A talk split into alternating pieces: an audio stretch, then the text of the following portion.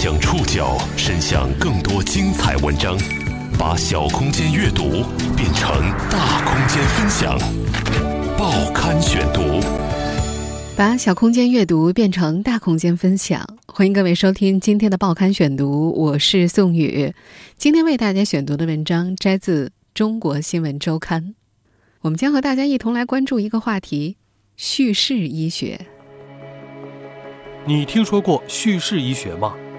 这个在国际医疗界诞生不过十来年的医疗概念，已经在惠及众多患者的同时，越来越多的受到医生们的支持。叙事医学提倡人文关怀，拉近医生和患者之间的距离，给冰冷的科学主义更多的温度。医学人文关怀能在多大程度上帮助患者和疾病做斗争？患者讲述自己的故事也能治病吗？报刊选读，今天和您一起了解讲故事的治愈力。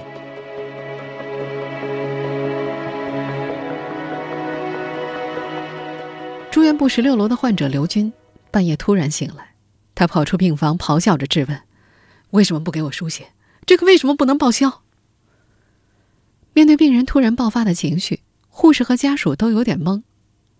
冷静之后，这名五十九岁的晚期多发性骨髓瘤患者开始哭诉，他说自己睡不着，他不知道能怎么办，他害怕。此前半个月之内，温州医科大学附属第二医院里。和刘军同住的三位病友先后突发脑溢血离开了人世，这加剧了他对死亡的恐惧。在十六楼东侧尽头一间小办公室里，刘军向血液肿瘤科医生林小季哭着说：“其实他自己不怕死，他怕的是去不了女儿的婚礼。”这句心里话，刘军连家人都没告诉，他很焦虑。他说：“如果等不到合适的骨髓进行移植的话，留给他的时间只有半年了。”刘军再次走进这间办公室，是在女儿的婚礼之后。几次访谈下来，他完成了对自己一生的回顾，多次的诉说，释放了他的内心恐惧。那时已经明确知道等不到骨髓移植的刘军，反而变得很平静。他不止一次提到自己当兵的经历，他希望自己能够。光荣的来，光荣的去。因为刘军在访谈中提过要捐献器官，林小季医生开始为他联系器官捐献管理中心，帮助他完成了角膜捐赠的手续。病房里，刘军把红色封皮的证书端在胸前，和医护人员合了一张影。一周之后，他平静的走了。林小静医生说。口述历史，让这些平凡的病人变成了有故事的人。从2017年到现在，他已经完成了36位临终患者的口述史记录。患者们在对他诉说的过程当中，释放情绪，表达遗憾，甚至完成了对生死的思考。这些灵性的瞬间被林小季捕捉到，变成了关怀的具体行动。美国哥伦比亚大学医学教授、叙事医学的创始人丽塔·卡伦在他的著作当中写道：“医学是一种回应他人痛苦的能力。”这位医学教授在著作《叙事医学》的中文版前言当中开宗明义，他主张医生要认识并且尊重患者的悲痛。在2018年7月创刊的同名中文杂志《叙事医学》的创刊号当中，中科院院士韩启德表示。疾病最严重的结局是死亡，但如果患者看透了死亡，就不觉痛苦。疾病带来的痛苦主要是疼痛和悲情，是心理上的主要感觉。可能有的病人看好了病，心理上仍然觉得痛苦；但有的病虽然看不好，慢慢解除了病人的恐惧、恐慌，反倒不那么痛苦了。所以，叙事医学是和医学人文紧紧联系在一起的。在北京大学医学人文学院副院长郭丽萍看来，随着中国经济发展和需求层次的提高，在老龄化和慢性病时代到来之际，叙事医学或者说医学人文必然会成为一种趋势。在我们这个社会，科学和人文似乎已经断裂成两种不同的文化。属于科学范畴的医学，尤其是这样。推崇医学和文学、人文相结合的叙事医学是怎么诞生的，又是如何传入中国的？这种医疗方式到底能给患者带来什么？报刊选读继续播出，讲故事的治愈力。北京大学医学人文学院副院长郭丽萍将叙事医学引入国内，实属无心插柳。二零零八年，他到美国德克萨斯大学医学分部访学，第一次接触到了文学与医学的课程。在导师的建议之下，他拜访了哥伦比亚大学教授，同时也是哥伦比亚长老会医院内科医生的丽塔·卡伦。英国物理学家兼小说家斯诺早在1959年就警告说，科学和人文已经断裂成了两种不同的文化，并且愈行愈远。人为的割裂情感和身体的联系是一种危险的倾向。到了20世纪60年代，美国的医学院致力于把学生培养成极度推崇技术与工具的科学医生。那时的医学生们理所应当地认为。病人就是具有异常的身体、放射学和实验室检验指标的客体。丽塔·卡伦不这么看，他觉得，只靠科学性医学是无法帮助患者与失去健康作斗争，并找到疾病和死亡的意义的，而患者讲述、医生倾听等叙事技巧可以拉近两者之间的心理距离。只有医生在某种程度上理解了患者的经历，医疗照护才能在谦卑、信任和尊重中进行。卡伦用“叙事医学”这个词来表示一种具有叙事能力的医学实践，将其定义为能够吸收、解释，并且被疾病的故事所感动的能力。他在2001年正式提出了“叙事医学”这个概念。卡伦在接受郭丽萍访谈的时候说。他是一位医生，他知道医生要什么。学者一直在提倡医学人文的概念，医生则一直在质疑。医生们明白应该人道地对待病人，但具体该怎么做呢？谁也不知道。而叙事医学就是医生们做的事情。他举例说，比如教医学生细读文学文本，培养学生关注细节、理解不同叙事视角的能力。并且在医疗的过程当中，将这种叙事的能力迁移到倾听能力上，理解病人患病的经历，也就是共情，从而去尊重、关怀患者。这位美国医生的话深深触动了郭丽萍。其实，在我们中国推行医学人文教育也还挺早的，可以追溯到上世纪的八十年代。当时呢是以批判为主，那时的学者们提出，医生不该只注重医疗技术，忽视患者作为人的感受。但那时这样的声音并没有得到医护人员的普遍尊重。到了上世纪九十年代，医学人文教师到医院给医学生讲伦理课的时候，临床导师甚至公开和学生说那些课不重要。二零一二年，记者出身的林志军。在《重生笔记》一书当中，记录了自己抗癌求医的感受。当时，林志军花了三百块钱挂上了一个专家号，耐心等待了三个小时，终于在下班前几分钟见到了专家。林志军试图叙述自己的病症，但是专家好像并不感兴趣，而是拿着他的核磁共振胶片，对着年轻的医生讲课般滔滔不绝。林志军形容这情景，如同你花了一大笔钱之后，来到期待已久的埃及金字塔。经验丰富的导游把钱揣进了口袋，却视女于无物，扭过脸去教导他自己的儿子如何谋生。二零一一年十一月四号，北京大学医学人文研究院在中科院院士韩启德的召集之下，举办了首届叙事医学座谈会。郭丽萍第一次在国内公开介绍了叙事医学这个概念。叙事能力和人文素养。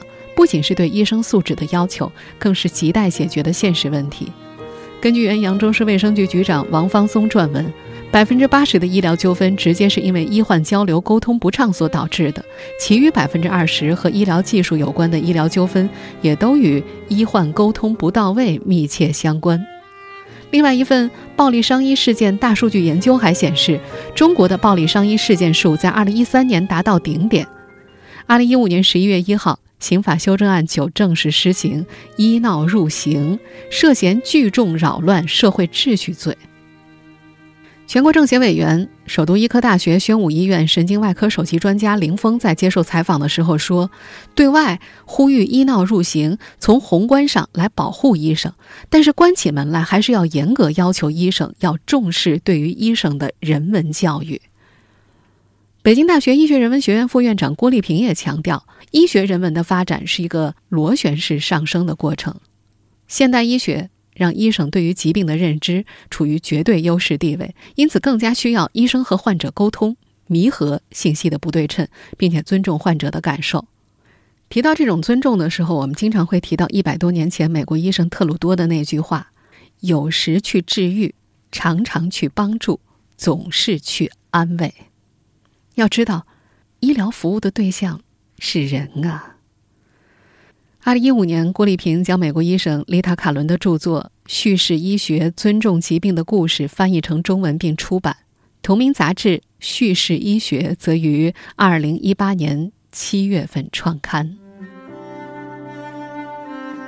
在多位医疗工作者的努力下，叙事医学的概念在国内推广开来。让推广者们倍感欣慰的是。国内的许多医疗单位和医生个人，在知道叙事医学的概念之前，就已经在身体力行了。这些年，这种人文关怀实践在很多医院都有温暖案例。报刊选读继续播出讲故事的治愈力。我是林小季，我是来自温州医科大学附属第二医院的血液肿瘤科的一名医生。我们呢，能做的就是尽可能的去延长他的。生命，哪怕是延长那么一分钟，哪怕是用身上插满管子的代价去换。以前，在温州医科大学附属第二医院，林小季给肿瘤患者开止痛药，家属会不安地问他，为什么病人还是觉得疼？他会很冷静地从医学的角度解释。但七年前陪伴癌症晚期的父亲走完生命最后一程的经历，让他真切地体会到了患者以及家属的无奈和痛苦。回到工作岗位之后，再次面对病房里这些癌症晚期的患者，林小基就觉着自己该做点什么。那时候恰逢温州医科大学附属第二医院准备引入志愿者服务，经过医院团委的同意，他组建了温州市第一支致力于临终关怀的志愿者团队。以医学生和医护人员为主，累计服务三百多位临终患者。害不害怕？说实话，真的害不害怕？不怕。在志愿服务记录本中，林小季发现，患者总是喜欢聊自己的过往。他想，人生回顾，这不就是口述史吗？医学上呢有一个叫叙事医学的，通过写故事、听故事的形式呢，来重整他的人生。所以说，我们当时就想到，能不能就是说，用口述史的这个记录，能够帮他这个记录他的这一生。他从二零一七年正式在血液肿瘤科做临终患者口述史。我有个访谈提纲的，我们会在整个访谈的过程中呢，会用一个录音的形式啊，或者用手抄的形式把它记录下来。林小季的访谈分为三个部分，从患者的人生回顾开始，挖掘他们人生中的高光时刻。第二部分是他最为重视的，探讨生病对于患者身体、心理、社交和家庭关系的影响，信仰是否改变，以及对死亡的看法。最后一部分就是要请患者评价医疗工作。几乎所有的病人在我做这个访谈的过程当中，他的情绪都是能够得到释放的。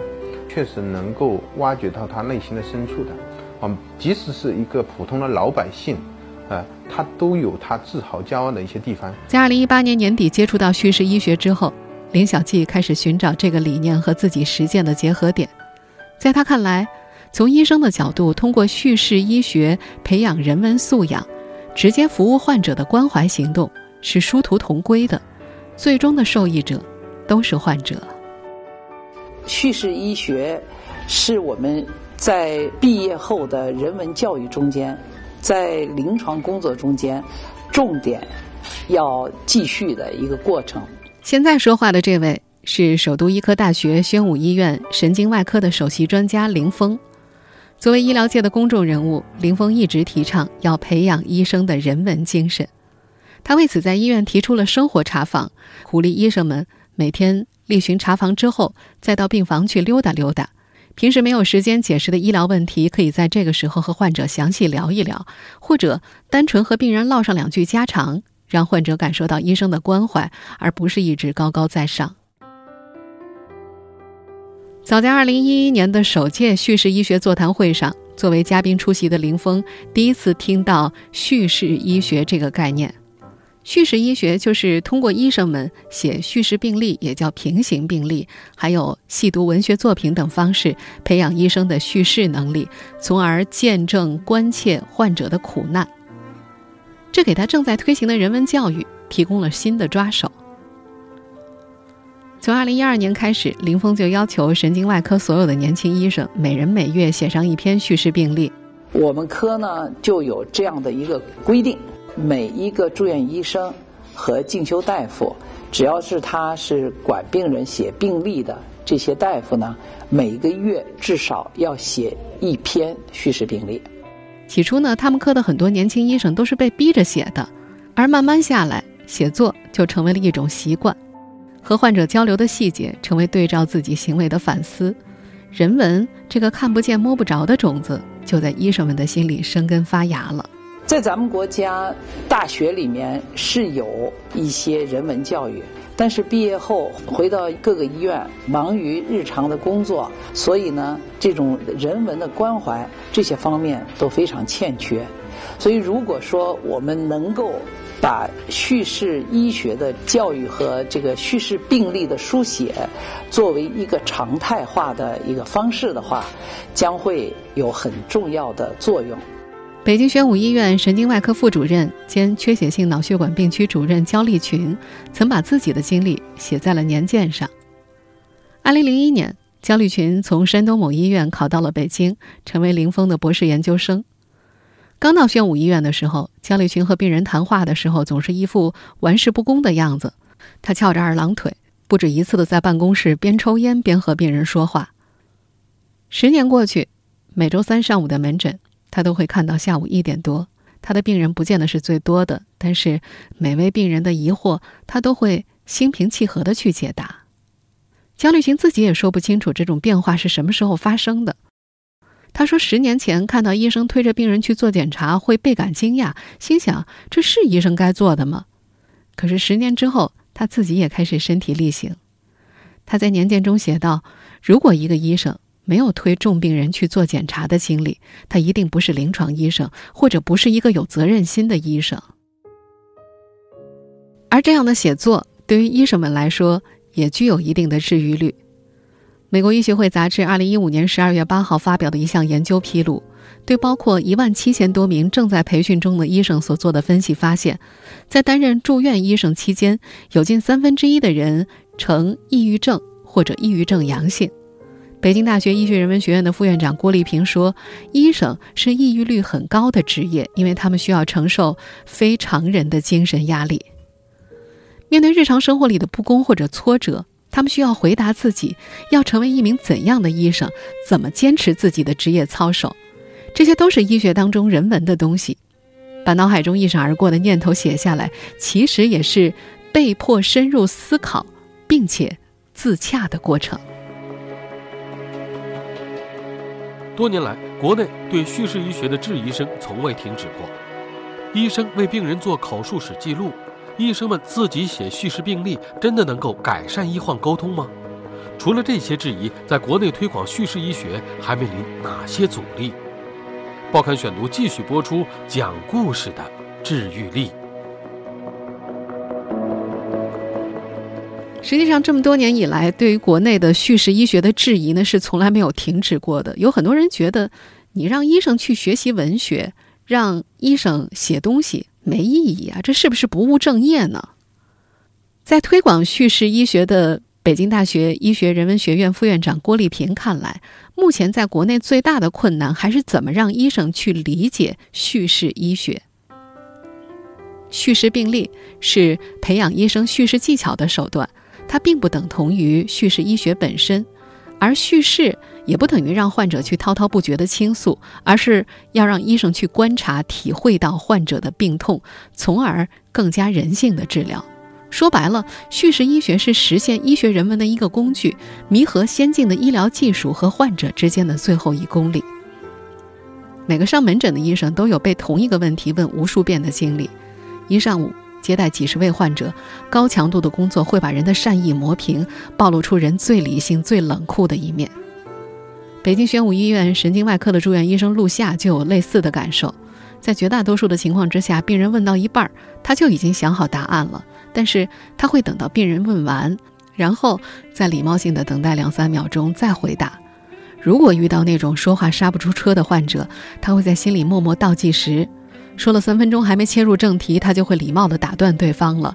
他会说：“我先解释一下你刚刚说的问题。”陆夏说：“如果没有医学人文的训练，他可能会直接打断病人的提问，给出一个答案，十秒钟就能够搞定了。”早在1984年，《内科学年报》就发表过一篇文章，上面写是，医生平均在患者开始说话18秒之后就开始打断他们，觉得患者说的没用了。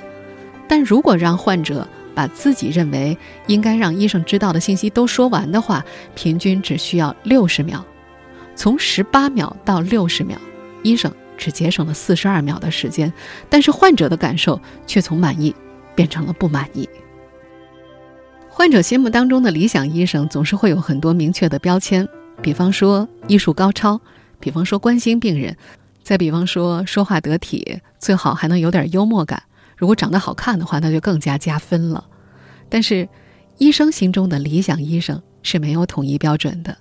比如，北京宣武医院神经外科的住院医生陆夏心中的理想医生就应该是在手术台上极为冷静，在和患者沟通的时候是极为感性的存在。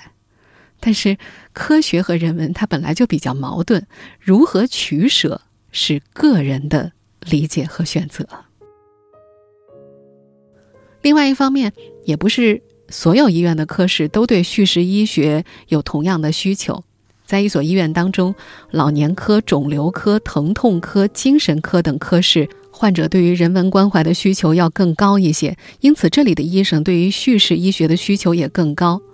大多数的外科对于叙事医学的需求就集中在解释说明的功能上，比方说解释治疗的方案啦，如何告知病人知情同意书等等，这就需要对症下药了。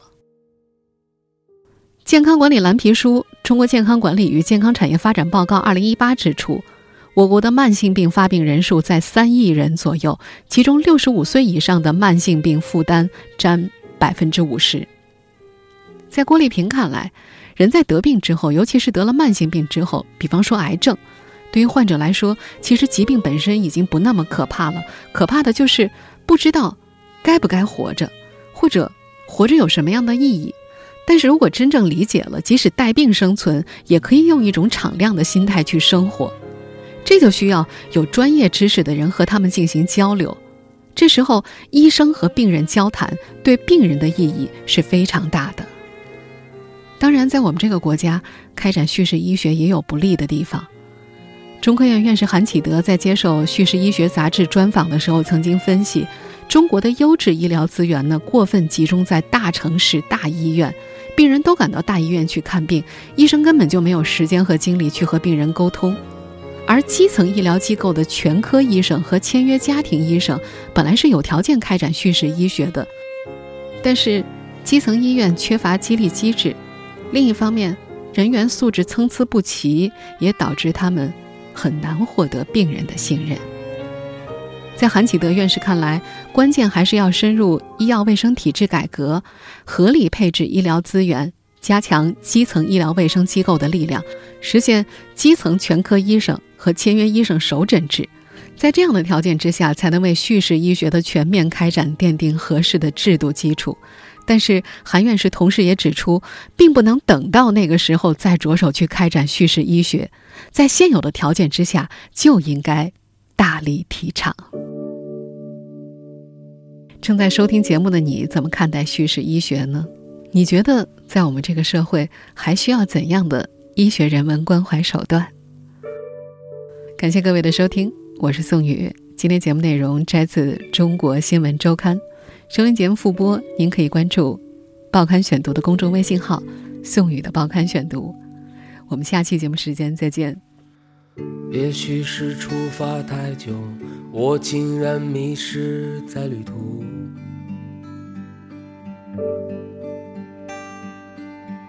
我最亲爱的朋友，你让我再一次醒来。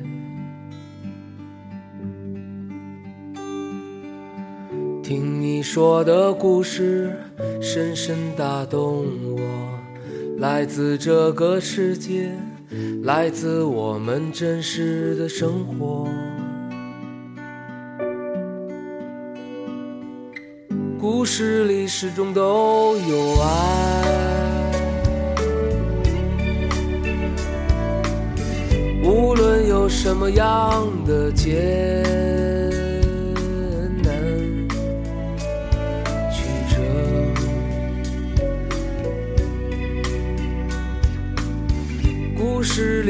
远都有爱，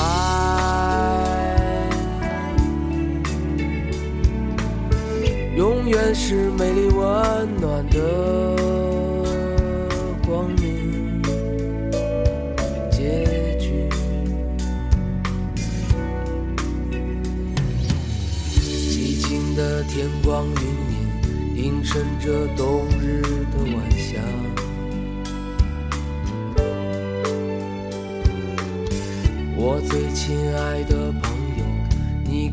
春天的感觉。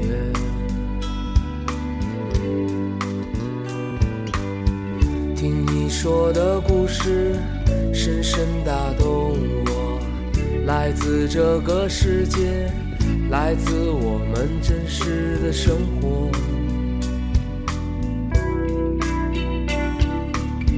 故事里始终都有爱。